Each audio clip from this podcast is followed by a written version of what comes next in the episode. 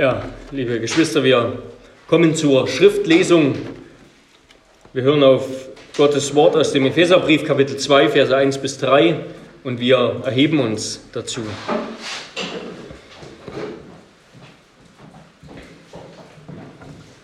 Lasst uns gemeinsam beten, dass wir Gottes Wort recht verstehen.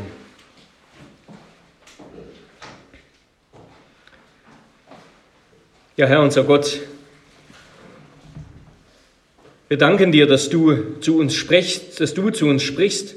Herr, wir bitten dich, dass wir, Herr, dass wir offene Ohren haben, um zu hören und dein Wort zu verstehen. Herr, wir glauben, dass du Worte des ewigen Lebens hast. Wir glauben, dass du der Christus bist, der Sohn des lebendigen Gottes, dass bei dir allein wahres, ewiges Leben ist. Herr, Darum schenke uns dieses Leben, pflanze dein Wort in unsere Herzen, das die Kraft hat, unsere Seelen zu erretten und umzugestalten und zu erneuern und zu formen und zu heiligen in dein Bild, Herr Jesus Christus, in dein Ebenbild. Heiliger Geist, wirke du an unseren Herzen, schenk uns Weisheit für die Fragen des Lebens und schenk, dass wir erkennen, was das Wichtigste ist im Leben, nämlich dir zu gehören und von aller Sünde zu fliehen und befreit zu sein durch das Evangelium. Das beten wir in Jesu Namen. Amen. Amen. Hört das Wort Gottes.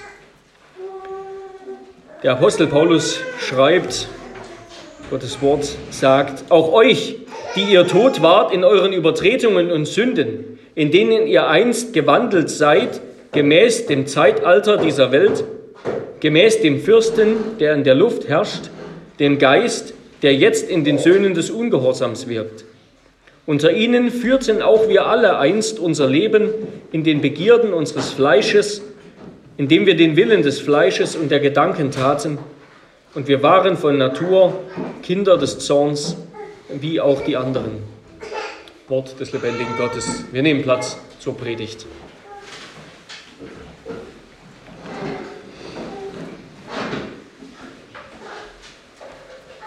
Liebe Brüder und Schwestern, Gemeinde des Herrn Jesus Christus, die wandelnden Toten, auf Englisch The Walking Dead, so heißt eine bekannte Serie über eine Zombie-Apokalypse, dass also die Welt von Zombies überrannt wird oder die Mehrheit der Menschen zu Zombies wird. Ich habe die Serie nicht gesehen, habe es auch nicht vor, aber soll ja weltbekannt sein. Ähm, und heute mehr denn je hat so ein Genre großen Erfolg. Ja, solche Filme, die ja, gibt es sehr viele, werden zum Zweck der Unterhaltung gern angeschaut. Und dabei bemerken die Menschen, die sie sehen, die sie anschauen, nicht, dass sie selbst Zombies sind, ja, würde der Apostel Paulus vielleicht sagen. So sagt es hier in unserem Abschnitt, denn alle Menschen, so sagt der Apostel, sind wandelnde Tote, sind Zombies. Alle Menschen sind wandelnde Tote. Und auch wir waren, das ist mein erster Punkt, wandelnde Tote. Wir waren beherrscht vom Bösen. Wir waren getrieben von Begierde. Wir waren geboren als Verdammte, aber Gott sei Dank, wir waren das.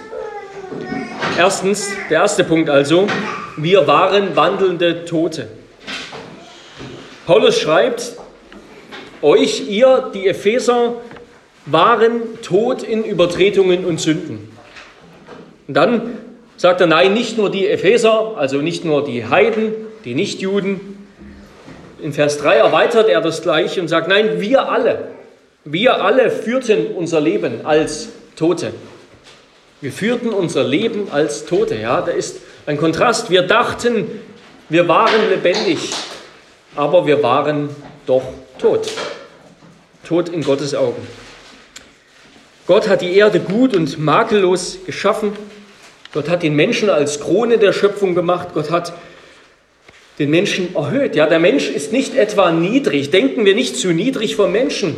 Er ist nicht auf einer Ebene mit den Tieren, sondern er ist heißt es in Psalm 8, Vers 6, nur wenig niedriger als die Engel. Er ist erhaben über der Schöpfung, über allen Tieren und Pflanzen, über die er herrschen soll wie ein König nach Gottes Willen. Ja, denken wir nicht zu gering vom Menschen, wie Gott ihn ursprünglich gemacht hat, wie Gott ihn gedacht hat. Gott hat den Menschen auf die höchste Stelle nach sich selbst gestellt. Nicht einmal die Engel hat er in seinem Ebenbild gemacht. Die Engel sind gemacht als Diener der Menschen, auch als Diener Gottes, aber in seinem, nach seinem Willen auch als Diener der Menschen. Und der Sohn Gottes, der hat nicht die Natur eines Engels oder von Engeln angenommen, sondern er ist ein Mensch aus Fleisch und Blut geworden, mit Körper und Seele, und er bleibt es für immer. Der ewige Gott hat menschliche Natur angenommen und bleibt so für immer. Der Mensch ist in Gottes Augen eine herrliche, großartige, erhabene Kreatur, die größte, die Gott gemacht hat.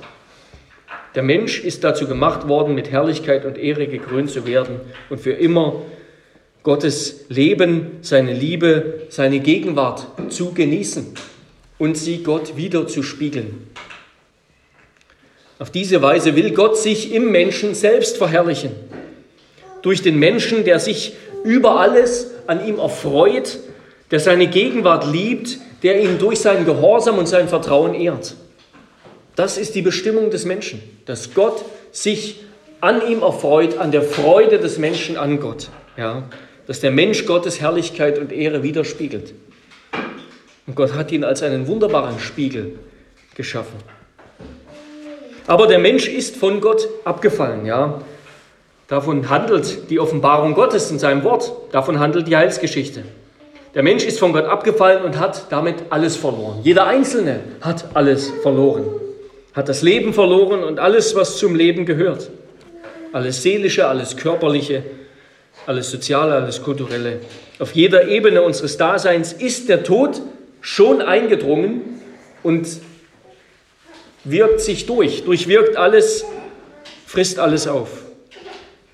Und damit hat der Mensch auch seine Berufung, seine Herrlichkeit und seine Hoffnung auf die ewige Gemeinschaft mit Gott verloren. Er ist gefallen in einen Zustand vollkommener Hoffnungslosigkeit, wird Paulus wenige Verse später sagen. Ohne Gott in der Welt in die Finsternis gestürzt. Nun wandeln Menschen umher wie Tote. Tod in Übertretungen und Sünden. Der Tod ist die Folge der Sünde. Das bedeutet nicht nur aufzuhören zu atmen, sondern mit dem Tod und auch der Sünde meint Paulus hier eine Sphäre, einen Herrschaftsbereich. Das ist jetzt die Umwelt sozusagen, in der wir leben. Sie ist tot, sie verfällt, weil das Haupt der Schöpfung zum Widersacher Gottes geworden ist. Ja, wir sind tot, die Welt, in der wir leben, ist tot, die Luft, die wir atmen, ist tot, die Gemeinschaft, die wir mit anderen genießen, ist tot. Das Wasser, das wir trinken, ist tot. Das Brot, das wir essen, ist tot. Es ist alles tot. Es ist alles gefallen. Tod, nicht etwa wegen des Klimawandels oder eines drohenden Klimawandels, so verheerend sich das auswirken mag, sondern weil wir ohne Gott und gegen Gott sind. Das ist der Grund, weil wir ohne Gott und gegen Gott sind. Ja, der Liedermacher Manfred Siebald hat das Lied geschrieben, es geht ohne Gott in die Finsternis, aber korrekter müsste man sagen, wir sind ohne Gott in der Finsternis. Das ist kein Weg, sondern das ist ein, ein Einschlag. Da sind wir gelandet, mittendrin. Der Tod ist die Folge, der Lohn, der, der gerechte Lohn der Übertretung, der Missachtung des Gesetzes Gottes. Weil das Geschöpf den Schöpfer verleugnet hat, sich im Götzendienst von Gott abgewandt hat, die Schöpfung verehrte statt dem Schöpfer, dem er Dank schuldet. So führt Paulus das aus in Römer 1. Deshalb sind wir tot. Gott hat uns das Leben genommen, das er uns geschenkt hat. Wir haben es verloren. Und jetzt wandelt der Mensch in Sünde, wandelt, sagt Paulus.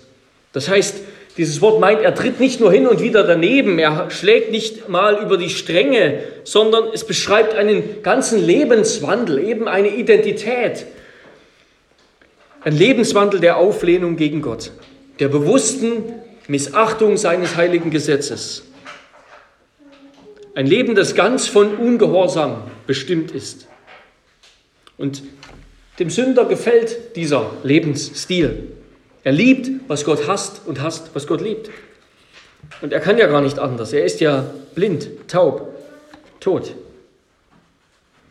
Und das führt Paulus dann aus. Damit kommen wir zum zweiten Punkt. Wir waren beherrscht vom Bösen. Als wandelnde Tote waren wir beherrscht vom Bösen.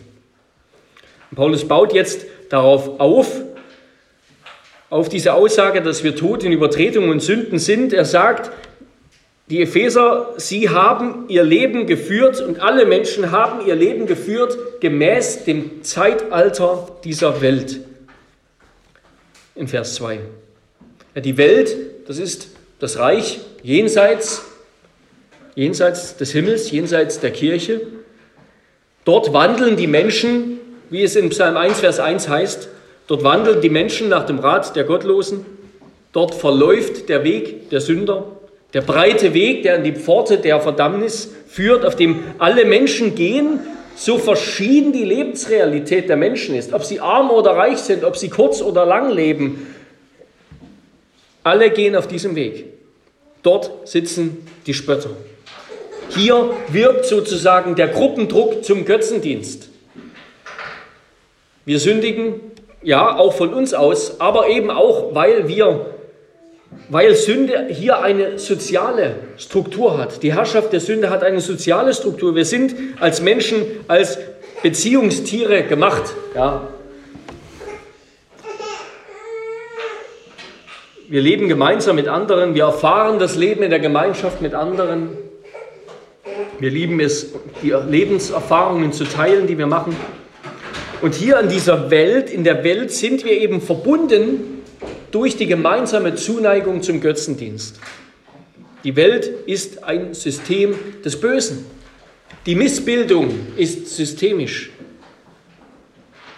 Und das ist ja nicht nur eine theologische Aussage, sondern das ist eine Alltagserfahrung. Wir alle kennen das. Jeden Tag reizen uns die kulturellen Strukturen, in denen wir leben, zu bestimmten Gedanken, Wünschen, Worten und Taten. Ja. Ständig stößt, stupst, ja, dieses neudeutsche Wort nudging, ständig stößt und stupst uns die Welt an. Sie begünstigt Egoismus. Sie gießt Öl ins Feuer unserer Lüste. Sie befördert Strukturen der Unterdrückung von Schwächeren. Sie lädt ein zu Heuchelei und Lüge. Sie, sie bejubelt Götzendienst und Blasphemie und so weiter und so fort. Ja. Sünde wird begünstigt, Gerechtigkeit und Heiligkeit wird erschwert. Wenn Paulus jetzt hier dann noch vom Zeitalter dieser Welt spricht, dann unterstreicht er damit eigentlich nochmal diesen Gedanken des Herrschaftssystems. Das ist fast ein bisschen doppelt gemoppelt, was er hier sagt. Das Zeitalter dieser Welt ähm, ja, alle Menschen sind motiviert, sind abhängig vom Zeitgeist der Welt. Sind abhängig vom Zeitgeist der Welt. Aber das gefallene System Welt, das ist nicht der einzige, nicht die einzige Macht des Bösen sozusagen, die wir erfahren, von der wir bestimmt sind, sondern Sünder leben auch, schreibt Paulus weiter, gemäß dem Fürsten, der in der Luft herrscht, dem Geist, der jetzt in den Söhnen des Ungehorsams wirkt. Ja, die, die, die kulturelle, die, die soziale Missbildung, die erklärt nicht alles, erklärt nicht alles Böse in der Welt, sondern es gibt eine persönliche Macht des Bösen. Es gibt von Gott abgefallene Engel, die Dämonen unter ihrem Fürsten, dem, dem Teufel, dem Diabolos, dem Widersacher Gottes, so heißt das Wort. Seitdem Adam und Eva auf seine Lügen gehört haben, sie geglaubt haben, beherrscht und unterdrückt der Satan, das heißt der Ankläger, der Gegner, die Sünder. Er beherrscht und unterdrückt die Sünder. Und Paulus schreibt, dass er in der Luft herrscht und er greift damit so antike Vorstellungen auf, antiker Philosophen, dass die Geister in der Luft, in den Himmelswelten sind. Was er damit meint, was die Bibel damit meint, ist, dass sie in den himmlischen Orten sind. Im Himmel, in den himmlischen Orten, wo die Namen der Geistwesen genannt werden. Ja, Kapitel 1, Vers 21. Christus ist gesetzt über jeden Namen, der genannt werden kann im Himmel. Und wir haben festgestellt, diese Namen, das meint Geister, Engel, Dämonen.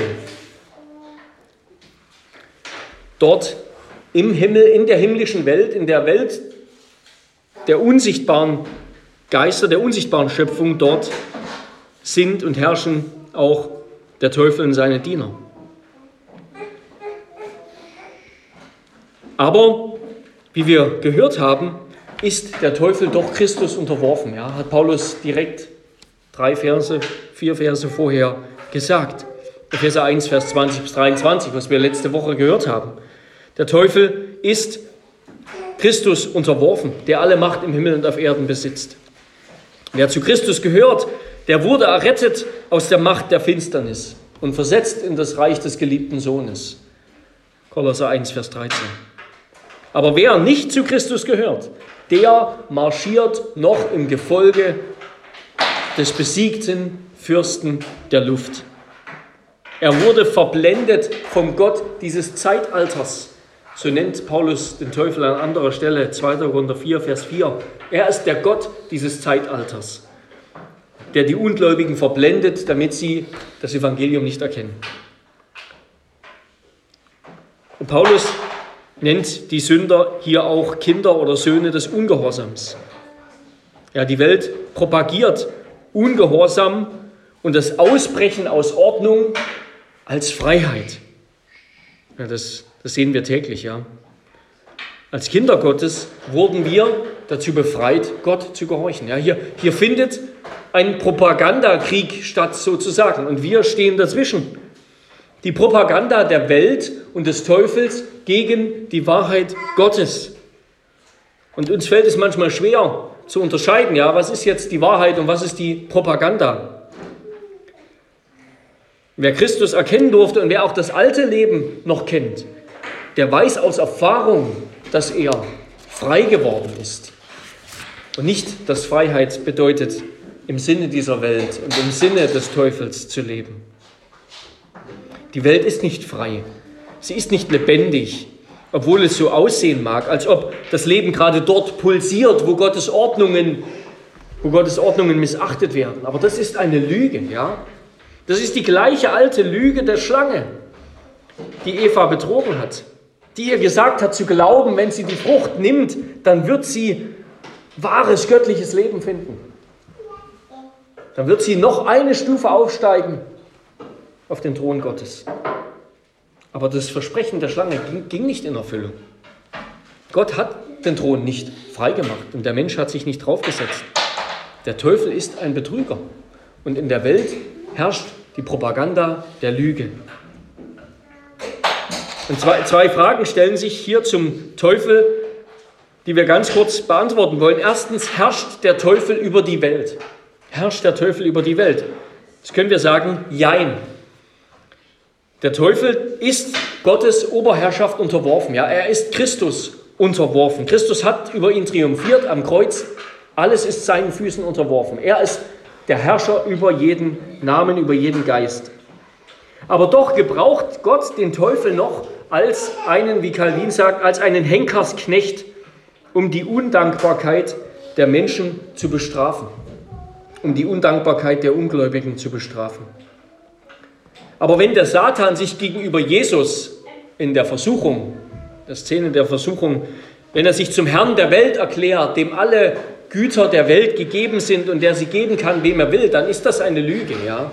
Der Teufel ist nicht der Herr der Welt, dem alles gegeben ist und der alles verwalten kann. Dem Teufel gefällt es, sich das einzureden und darüber zu lügen. Also der Teufel ist noch Herr über die Ungläubigen, über die, die ihm gehören, die Söhne des Ungehorsams, seine Kinder sozusagen, aber er ist nicht Herr der Welt. Christus ist Herr der Welt. Und ist der Teufel seit der Auferstehung Christi jetzt völlig aus der Welt verbannt? Kann er gar nichts mehr tun? Nein, der Teufel wirkt noch immer. Er wirkt noch immer in den Söhnen des Ungehorsams. So sagt Paulus hier. Christus herrscht bis zu seiner Wiederkunft noch inmitten seiner Feinde, heißt es im Psalm 110. Christus herrscht inmitten seiner Feinde.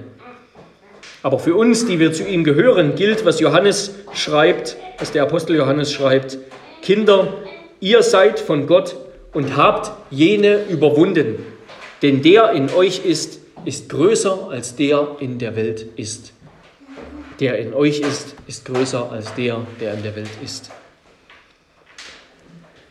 Und damit kommen wir zum dritten Punkt, getrieben von Begierde. Wir waren getrieben von Begierde. Paulus schreibt weiter, unter ihnen, unter den Söhnen des Ungehorsams, führten auch wir alle einst unser Leben in den Begierden unseres Fleisches, indem wir den Willen des Fleisches und der Gedanken taten.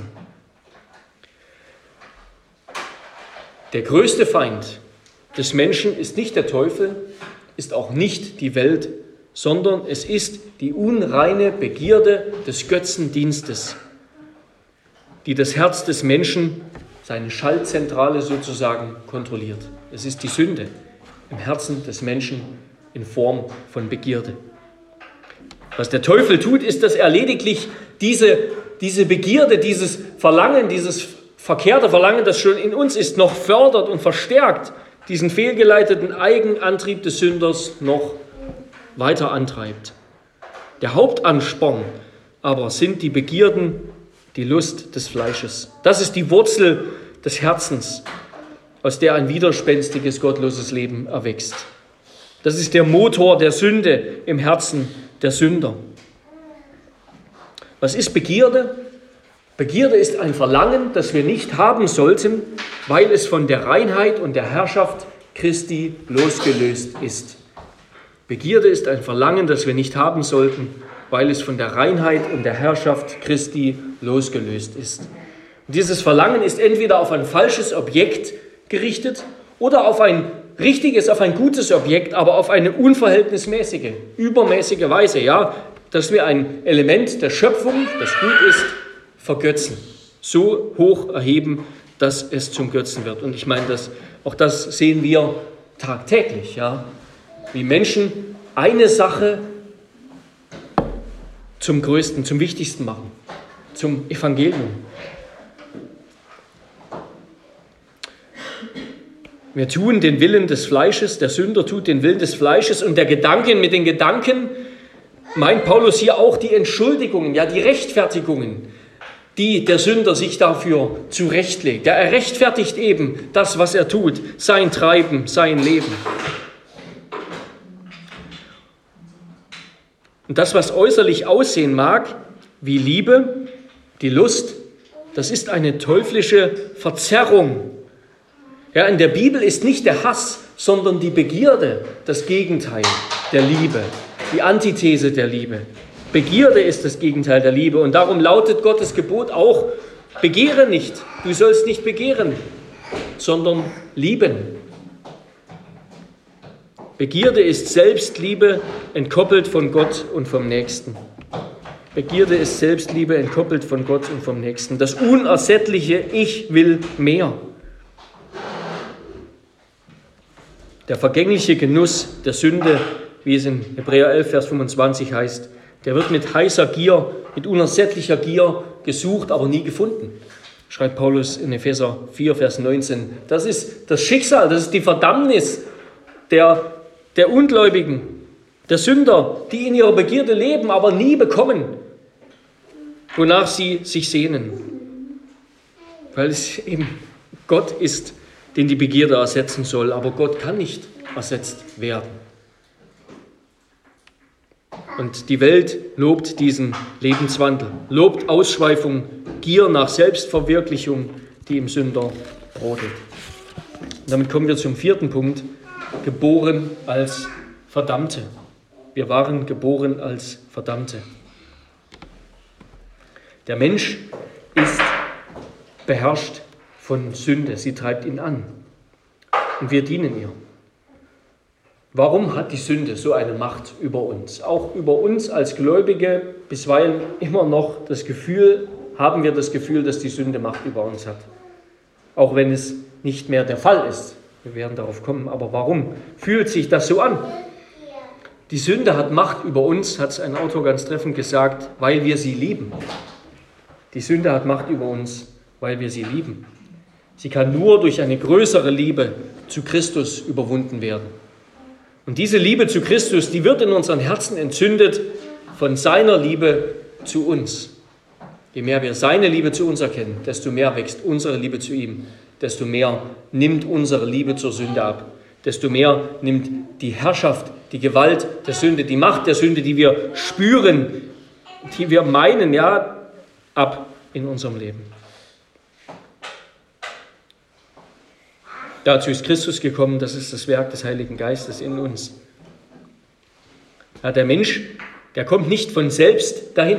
Der kommt nicht aus eigener Kraft, durch Meditation, durch gute Werke, durch Selbstkasteiung, durch irgendwelche religiösen Übungen, Methoden dahin.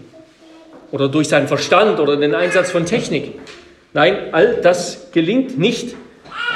Das sind nicht die Mittel, die passenden Mittel, um die Macht der Sünde über uns zu überwinden.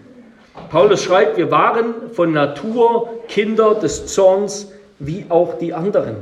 Von Natur, ja, also von Geburt oder sogar noch besser von Zeugung an. Von unserer Zeugung an. Psalm 51, Vers 7 waren wir schon Sünder, geboren als gezeugt als Verdammte. Der Mensch, der Sünder, hat in Bezug auf Gott keinen freien Willen. Dazu gibt es einen starken Abschnitt in unserem Glaubensbekenntnis, Artikel 14 im niederländischen Glaubensbekenntnis, eigentlich eine Aneinanderreihung von Bibelversen. Ich möchte den mal lesen. Deshalb verwerfen wir alles, was im Widerspruch dazu vom freien Willen der Menschen gelehrt wird. Es geht hier um den freien Willen des Menschen in Bezug auf Gott ja, und auf das Gute. Denn der Mensch ist ein Knecht der Sünde und kann nichts nehmen, wenn es ihm nicht vom Himmel gegeben ist. Wer will es wagen, sich zu rühmen, dass er von sich aus etwas Gutes vermag, wenn Christus doch sagt, niemand kann zu mir kommen, es sei denn, dass der Vater ihn zieht, der mich gesandt hat. Wer wird sich etwas auf seinen eigenen Willen einbilden, wenn er begreift, dass gerade diese Gesinnung des Fleisches, sich etwas auf den eigenen Willen einzubilden, Feindschaft gegen Gott ist? Wer wollte mit seiner Einsicht prahlen, der weiß, dass der natürliche Mensch nicht annimmt, was vom Geist Gottes ist. Und deshalb soll das Wort des Apostels für uns unumstößlich gelten. Denn Gott ist es, der in euch sowohl das Wollen als auch das Vollbringen wirkt nach seinem Wohlgefallen.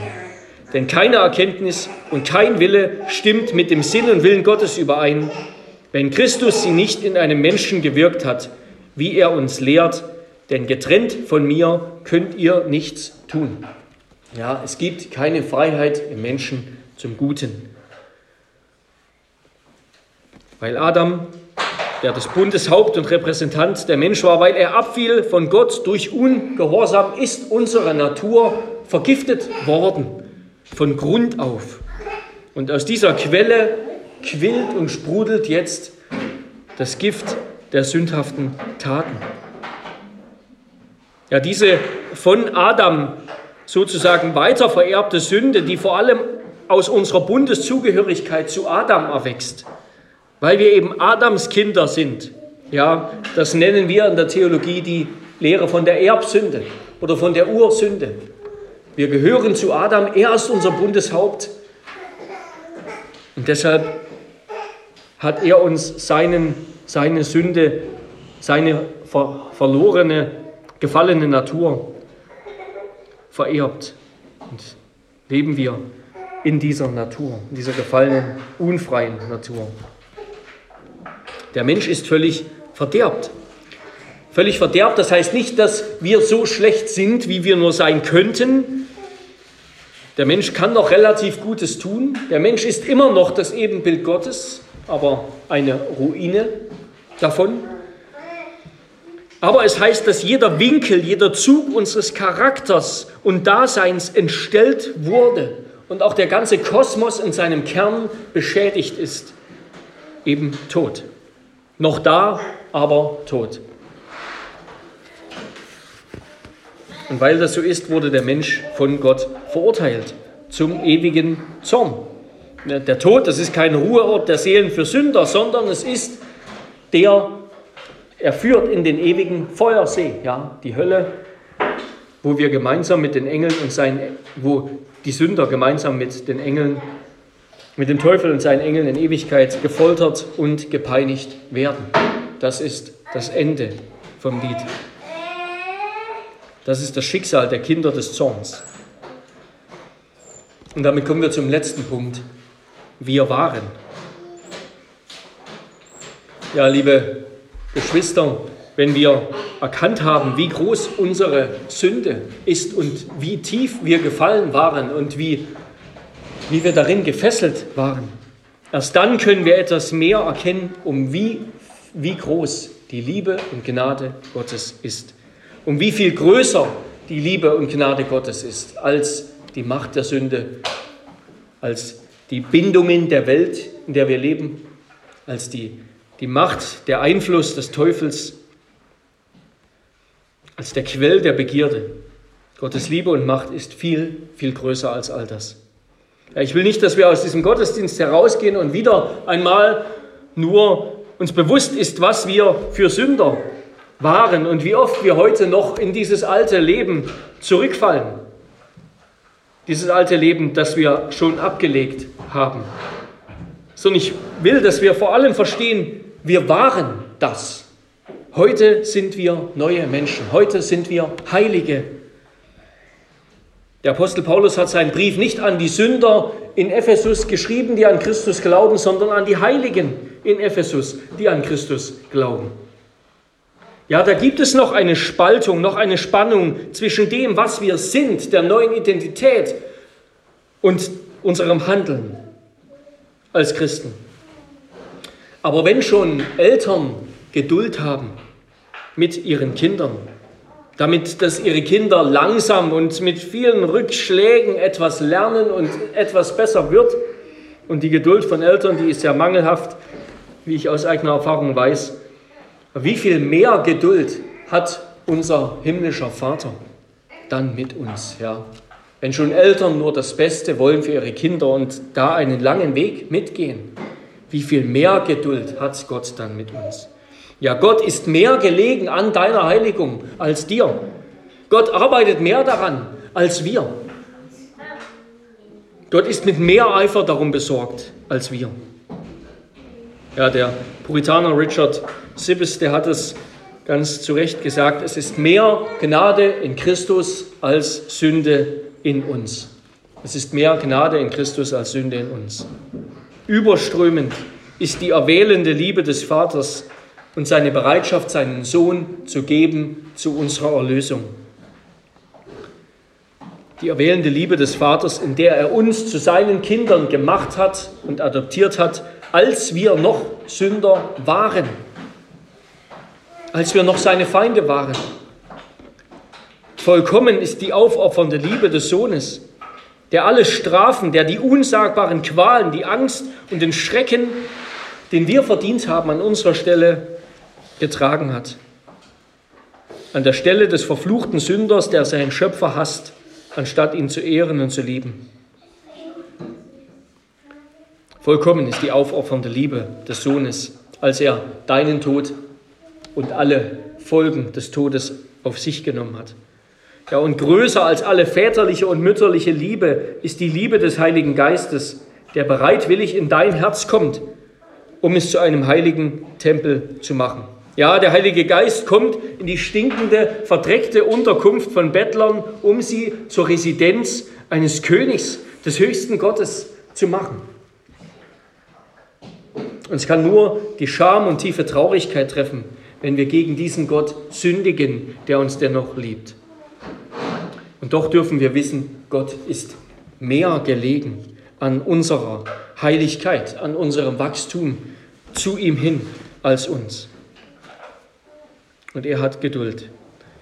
Darum wollen wir uns reinigen von der, Ungerecht und von der Ungerechtigkeit ablassen. Wir wollen leben als Heilige, die wir sind, nicht mehr als Sünder, die wir waren. Amen. Amen. Lasst uns beten. Herr unser Gott, wir danken dir für das wunderbare Evangelium deiner Gnade und Barmherzigkeit. Herr, mit dem Paulus diesen Abschnitt fortsetzen wird. Aber Gott, der reich ist an Barmherzigkeit, hat in seiner großen Liebe, mit der er uns geliebt hat, uns mit lebendig gemacht in dem Christus und uns mitversetzt in die himmlischen Regionen. Und wir sind mit auferstanden in ihm. Ja, wir haben alle Gnade empfangen. Und all das tust du, um in Ewigkeit den Reichtum und die Herrlichkeit deiner Gnade an uns offenbar zu machen und uns zu schenken, zu deiner Ehre. Herr, wir danken dir, dass wir Sünder waren, weil du uns gerettet hast. Darum lass uns nicht mehr als solche leben, sondern zu deiner Ehre als Heilige. Amen.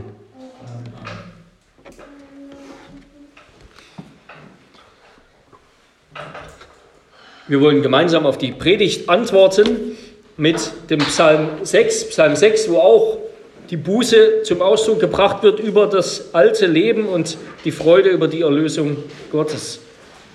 Psalm 6, Strophen 1 bis 3 und 8 bis 9.